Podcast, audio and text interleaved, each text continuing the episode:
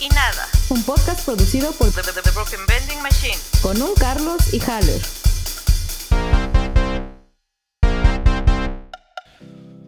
Muy buenas madrugadas, atardeceres y noches. Estoy aquí una vez más con ustedes, con mi amigo Eduardo.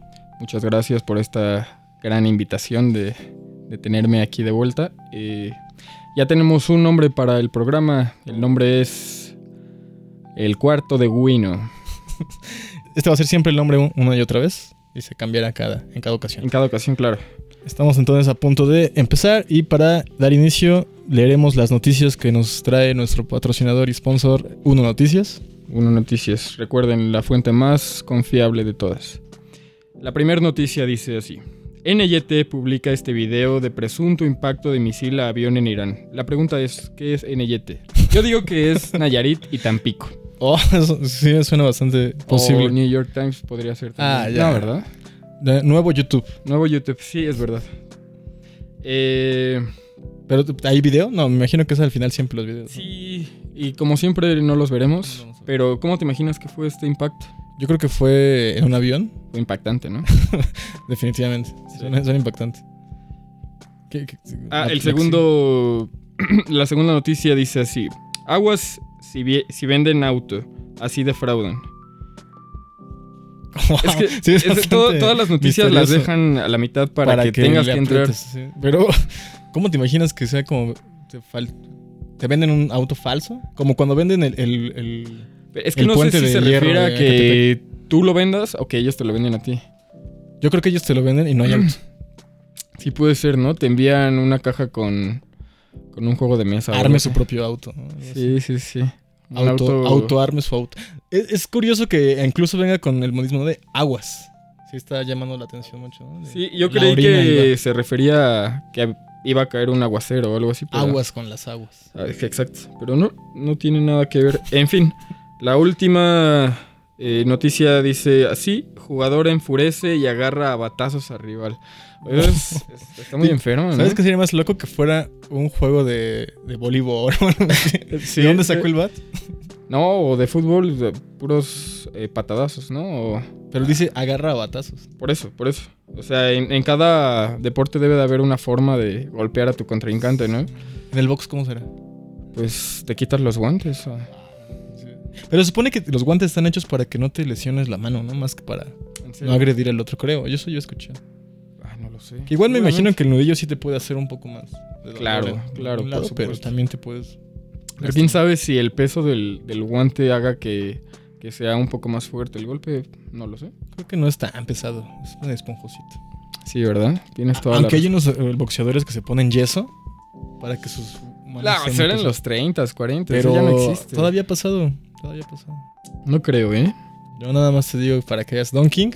Ah, está metiendo ahí algo. Hay algo ahí. Donkey Kong. Donkey Kong. El- Bueno, en fin. Donkey Kong. Vamos a proceder a agarrar eh, un tema. Eh, mi amigo Carlos lo hará. Ok, Para- los temas son esos, ¿verdad? Eh, no lo sé. Bueno, lo primero que salga, no importa. Está bien. O una obra. El tema será. El tema o la obra. Ah, bueno, la obra de primero. Tú agarras la- el tema. Creo que los hice muy chiquitos los papeles, pero dice. ¿Qué dice ahí? Planeta de los simios. Planeta de los simios. planeta de los simios. ¿El planeta o la película? No, el planeta, por supuesto. Muy bien. Es, es un. Ah, Me imagino que vamos a empezar con la película original, ¿no? La, la de los 70 ¿era? 70, sí. Es. Que tiene esta vuelta de tuerca que hoy en día ya no Una importa gran- tanto. Claro, sí, porque ya conocemos al final y sería muy difícil sorprenderte de esa manera, ¿no? Por ejemplo, estas nuevas. Eh, estos remakes que hicieron hace algunos años ya no se centra tanto en dar ese giro de tuerca, sino en darle como un inicio hacia toda esta evolución eh, de los monos, ¿no? De, de- de todo eh, lo, precedente, pues. a- De hecho, de lo que sucede más o menos en la segunda y tercera película, ¿no? De- del planeta de los simios. Y es curioso porque las nuevas generaciones ya van a ver, si algún día ven la primera del planeta de los simios, van a decir, pues no me sorprende nada porque ya conozco el final, ¿no? Al principio eso me molestó un poco de cuando vi las nuevas. Que dije, pues ya, ¿de cuál va a ser el sentido, ¿no? De la original. Pero pues creo que tiene sentido también porque, pues en sí mismo ya era Vox Populi, ¿no? Que, que el planeta de los simios sea la, la Tierra. ¿Qué? ¿No? Sí, sí, sí. Este, pero Espera un momento. O sea, es como. Estatua de la libertad. Pero creo que es, es como si en Star Wars no dieras por hecho que ya todos saben que Luke es. Eh, es el, el hijo de, de Anakin. Bueno, de, de Darth Vader. es verdad. Pero. Digo, ya, ya todos lo damos por hecho porque. Claro, porque ya es una cuestión eh, más que conocer la obra en sí, es cultural casi, casi, ¿no? Entonces creo que es una buena idea. Se me hizo interesante la primera. No vi todas las nuevas. Las nuevas vi la 1 y un cacho de la 2. Y en la nueva de la 1 me gusta cómo van moviendo el, al personaje del mono al grado de que César, ¿no? Hasta el grado de que habla y dice no. Me hace interesante como. Y que crea toda una revolución, ¿no? Al, al- al parecer. No el, las pequeño, visto, el pero pequeño César Supongo que por ahí va la. y sus pizzas. El, en la 1, la diferencia es que sí es como. Bueno, en ambas, en todas creo. Como que sí tratan de ver esta problemática de las escalas sociales y de. Hasta del racismo, ¿no? De cierta Ujú. forma, ¿no? De todos estos Sí, sí, problemas entre los monos. Claro. En esa época ya había salido el SIDA. No, me parece que no. Qué loco, mira. Pero era algo que ya estaba prácticamente ahí, ¿no? En sus narices. Poco antes de que. Bueno, no en sus narices precisamente, pero. Qué fuerte. El- Mira, el dicen que es- se viene de los a monos. Sí, sí, El hombre viene justamente. del mono. Y el SIDA también. El SIDITS. El maldito SIDIT. Sidral. Puedes sacar entonces ahora un, un tema y veamos cómo se complementa Por la película de la que nos tocó hablar. Y el tema que tocó es películas de ficheras. Mira, ya parecía que lo habías empezado a ligar con esta idea del, de la enfermedad venérea. Ajá. Há- Háblanos Sí, un poco el de eso. racismo no existe eh, como tal en este tipo de películas, ¿no? Siento que sí. ¿Sí? ¿En qué Es que sentido? creo que. Como es- son, son cosas muy, muy arraigadas, cualquier personaje que saliera ahí era- son problemáticas de estratos sociales. Tienen razón, quizá no En- tanto En, el, el todo caso sería más clasismo, pero. Pero también, ¿no? Por ejemplo, los ¿recuerdas esta escena de Malcolm en la que en español traducen un momento en el que a Lois ve a un- una figura de un, de un hombre negro que está limpiando? Claro, claro. Y, y lo traducen en español y le ponen Zamorita Zamorita, sí. para que se entienda el referente, porque en México el único, la persona a la que teníamos como referente de, la- de los negros era este, o Johnny Laboriel, o Zamorita, etcétera, y siempre salía haciendo estigma de, de lo que se, la idea del negro, ¿no? que hablaba con unos tonos este, caribeños. Y también las traducciones que se hacían de cualquier personaje negro que saliera en caricaturas, etcétera, hablaba como entre, ajá, como de la costa, como Sí, de esa sí, manera. sí. Entonces creo que sí hay la, una especie de, ¿no? Ajá, sí, hay un- sí hay una especie de Eh, racismo también- ahí metido, pero Eh, un poco simbólicamente, un poco en la forma este, estética de plasmar a, a la raza negra como tal, también existía cierto estigma, cierta eh, tendencia a hacer estereotipos. Por ejemplo, este famoso cómic de Memín Pinguín, eh, en realidad sí es un mono, pero está haciendo una evidente Sí, alusión. mono. Sí, ¿no? No sabía que era un mono, yo creí que era un niño. ¿En serio? Ay, maldita sea. Debí Debí de haber quedado ni ver. No, es un niño. Bueno, en realidad sí tiene entonces este tipo de, de, de El que, facciones. el que era el mono era Goku. Ah, miren, y él no parece negro. Bueno, Bueno, en fin, eh, Pinguín sí tiene este tipo de, de facciones como muy exageradas, ¿no? Los labios muy prominentes, eh, como facciones de, eh, de mono, ¿no? Pero suceden en la misma época, eso es lo que La- quería llegar con lo de las películas de ficheras. Está en una época en la que en México suceden todas esas cosas, como dices bien, Memín Pinguín. Eh, las traducciones estas eh, específicamente hablando de ese tipo de cosas, o actores negros que solamente tienen esos papeles. No recuerdo bien alguna, en concreto Pero, alguna ah, película ahorita, pero seguro si salió un, un personaje es negro. que es como la proximidad de, de- de nuestros conocimientos acerca de, de ciertas cuestiones raciales, ¿no? Por ejemplo, cuando hicieron al personaje este de, de, de Don Gato, En claro. realidad era un personaje asiático, me parece, ¿no? Cucho. Pero quizá no hubiera quedado tan bien ese tipo de transformación. O sea, dejarlo Claro. igual. Y le pusieron este acento como yucateco y. Porque tenía una guayabera. Sí, sí, justo. Bastante bueno. Ujú. Eh, bueno, hablar a, a grandes rasgos de esta tendencia cinematográfica es. Me parece que surge en los años 70, ¿no? Después de todo este auge glorioso de la época del, del cine mexicano, del- de la época de oro del cine mexicano, de, de- de los 40 a los 60 quizá, eh, pues hubo un declive tremendo, ¿no? En, en la producción cinematográfica y eh, comenzó mucho esta tendencia a hacer eh, cine de, de lo que se le catalogó de ficheras, que era eh, el, el precio que se le daba a las personas, a las chicas que trabajaban en, en los tuburios, ¿no? Eh, Para bailar Así y... para, sí, justamente. Entonces toda la narrativa se desarrolla en este tipo de lugares, en los cabarets, en, en- en estos lugares que se conocen como mala muerte. Y pues no tiene una gran, eh, ¿cómo decirlo? Un, un gran trasfondo, ¿no? En realidad, pues la narrativa se enfocaba nada más en, en cuestiones meramente sexuales, ¿no? O, o chistes de doble sentido y ese tipo de cuestiones muy, muy arraigadas en la cultura mexicana, ¿no? De aquellos tiempos. Y Y, es que- actualmente todavía. Sí, es que es curioso porque sí engloba un, un grupo de personas que está dentro de nosotros, ¿no? En, en la cultura, muy, muy arraigado, como bien dices. Y es curioso que hayas mencionado un momento antes a Don Gato. Porque en cierta manera Don Gato era un, un símil a, Ujú. a este tipo de películas, pero bueno, quizá quitándole el- las connotaciones sexuales. Pero era igual, ¿no? El personaje de barrio que trata de vencer con ingenio al status quo. Y eso por lo general pasa con, en las películas de ficheras, ¿no? Eh, y grandes actores que se, que, bueno, se volvieron famosos a partir de ahí por ese tipo de, de humor y, Sí, y de sí. películas que eran como el Sayas, el Rafael Inclán, Exacto. el, el, el Tuntún, el Tuntún, que siempre le traían, Que, con una había voz muy participado, grave. incursionado en, en películas, me parece, ¿no? Del, del cine de oro mexicano. Sí, en películas de Tintán, pero aquí ya sí, claro. Y era Sí. curioso cómo le, ca- le, le- le doblaban la voz. Hablara así muy fuerte. Y fuera más cómico según su personaje. También le hacían lo mismo al santo, al parecer. No tenía una voz muy, Muy, muy grave. Y lo hacían para que fuera un superhéroe. ¿no? Pues más grave. Sí, era el... Como ahora a mí me están, me están doblando en realidad sí. la voz. Sí, a mí no. Yo sí la tengo así. De culera. En Y fin. entonces están en una época similar, ¿no? Las películas de, de simios y, las, y el planeta de las ficheras. Sí, sí, justamente surgen las dos en, en- en la misma década, en la década de los 70. Y pues el vínculo sería precisamente la cuestión, no racial, sino la cuestión de, Estratos del sociales. estra- de los estratos sociales, ¿no? De, del CIDITS. nah. Eh, pues sí, ¿tú qué opinas? ¿Qué- Es que es curioso, la primera película del planeta de los simios creo que sí trata de ir por más de un lado de ciencia ficción y esas cosas. Y en la partir de las siguientes, hasta las remakes actuales, Pero siempre se le puede se dar otra por- lectura a Ajá, cualquier exacto, obra. Pero es que es- yo creo que es más fácil encontrárselo en las, en las siguientes. Mm. Porque sí dan ya más esta idea de, de las problemáticas sociales, la guerra, las eh, escalas, Ujú. estratos. Creo que ahí sí eh, lo único que habría que quitar es la película de Tim Burton. Esa sí no, no tiene ni... Sí, sí, es, es, es mala. Ese sí trató, para que veas, de ser un, un remake como tal, ¿no? La trataron de rehacer, estuvo pero horrible.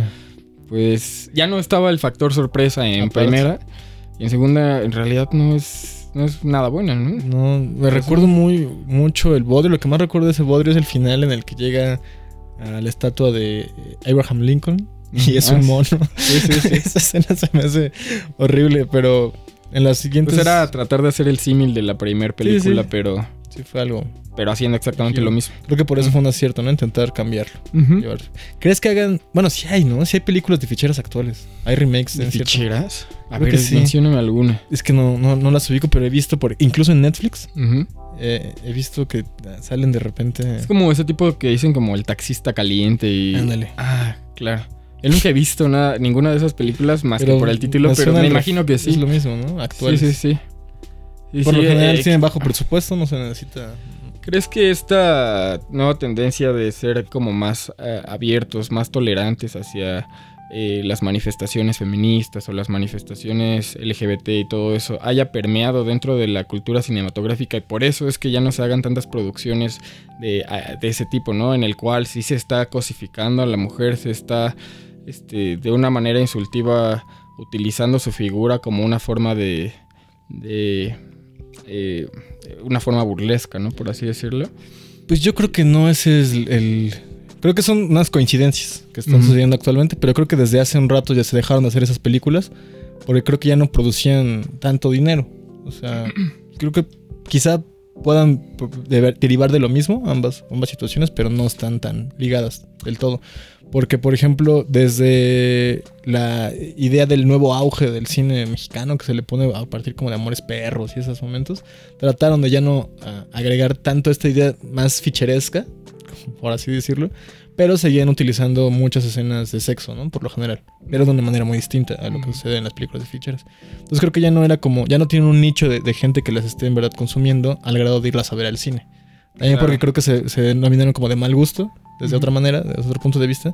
Entonces solo las se ven en, en casa, en, en- comprándolas pirata o comprándolas para ver eh, de una manera. O, en streaming. O ajá, o, cualquier- o encontrándotela en el 9 de vez en cuando Sí, en la sí, noche, sí. ¿no? Eh, estas películas sí, sí tuvieron un auge pecuniario, ¿no? En, en los Sí. años 70. Me parece muy curioso porque sí había también, eh, por así decirlo, un, un fuerte impacto eh, mediático de las culturas estadounidenses, de las eh, películas estadounidenses, ¿no?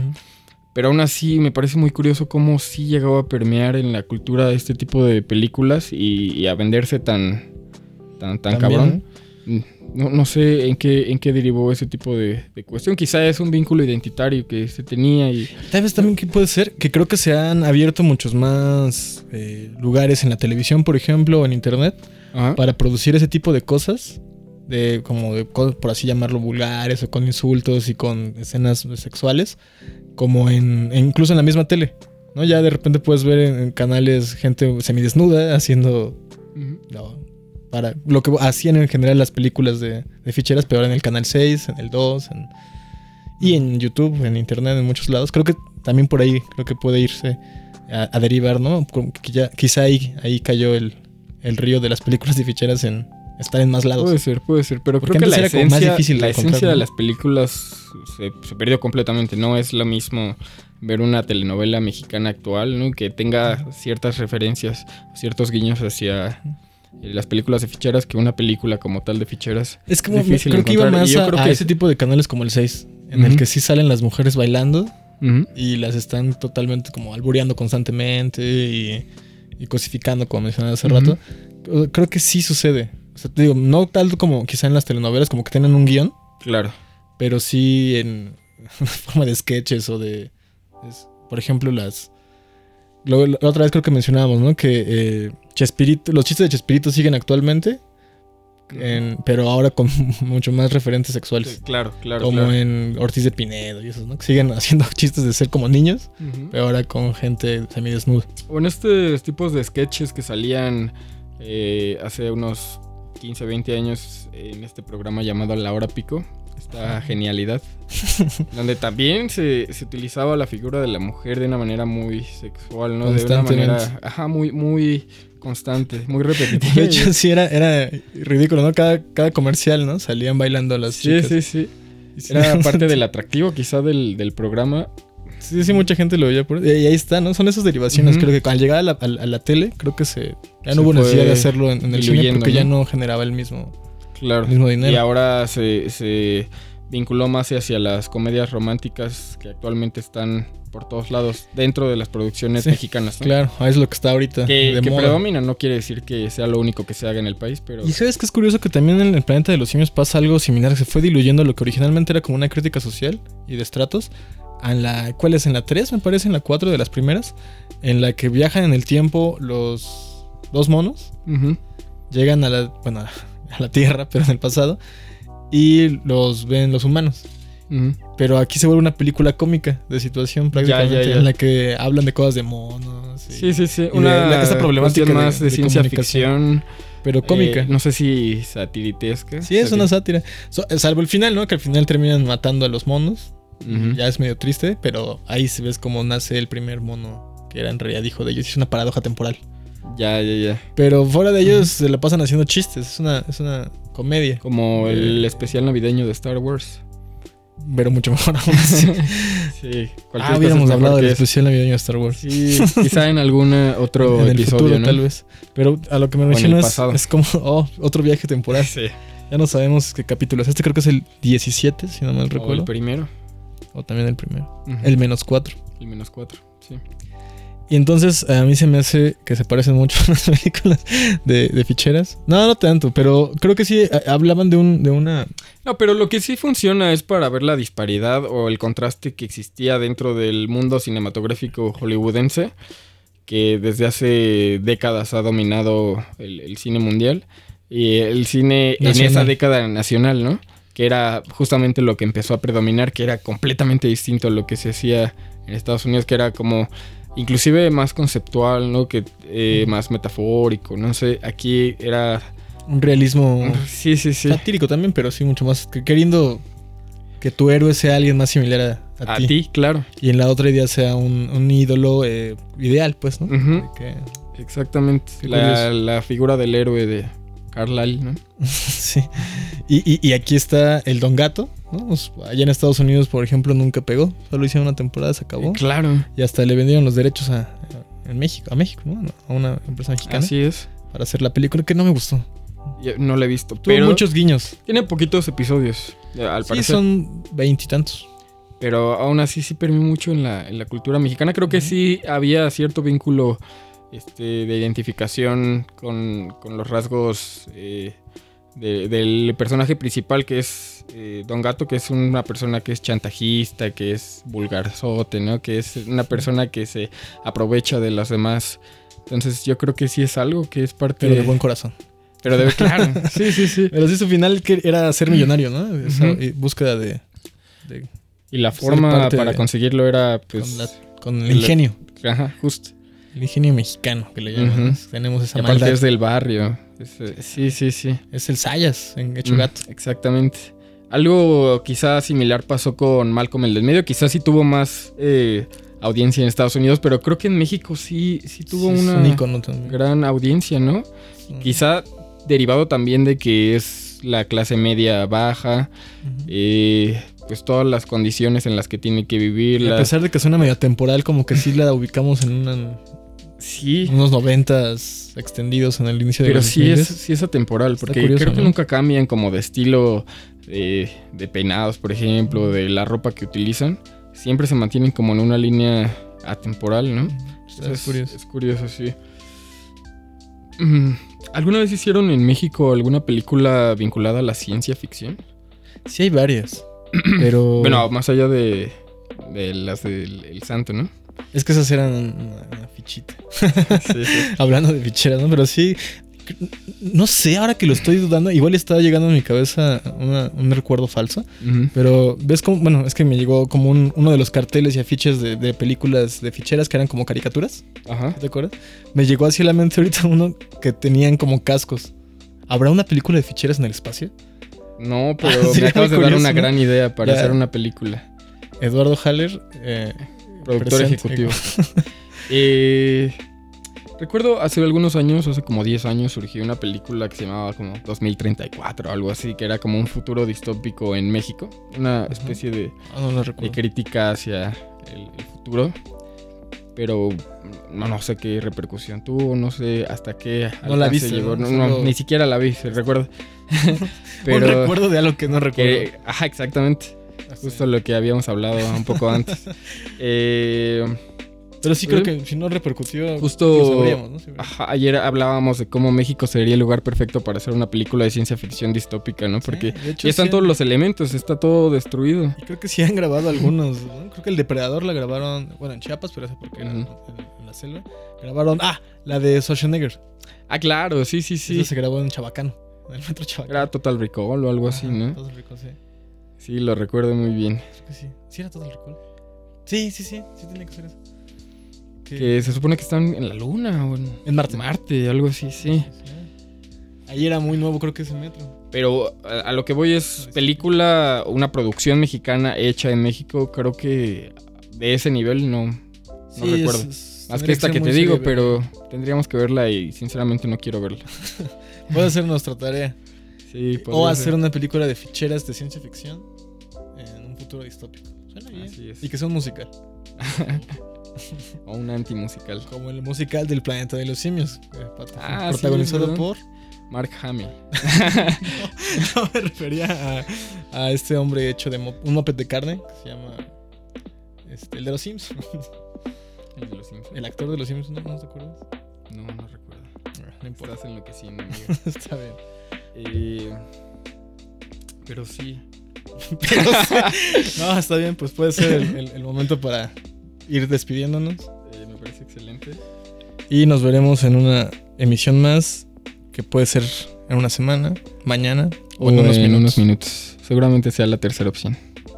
Hasta luego. Aquí termina Azar y nada. un podcast producido por The, The- The Broken Bending Machine.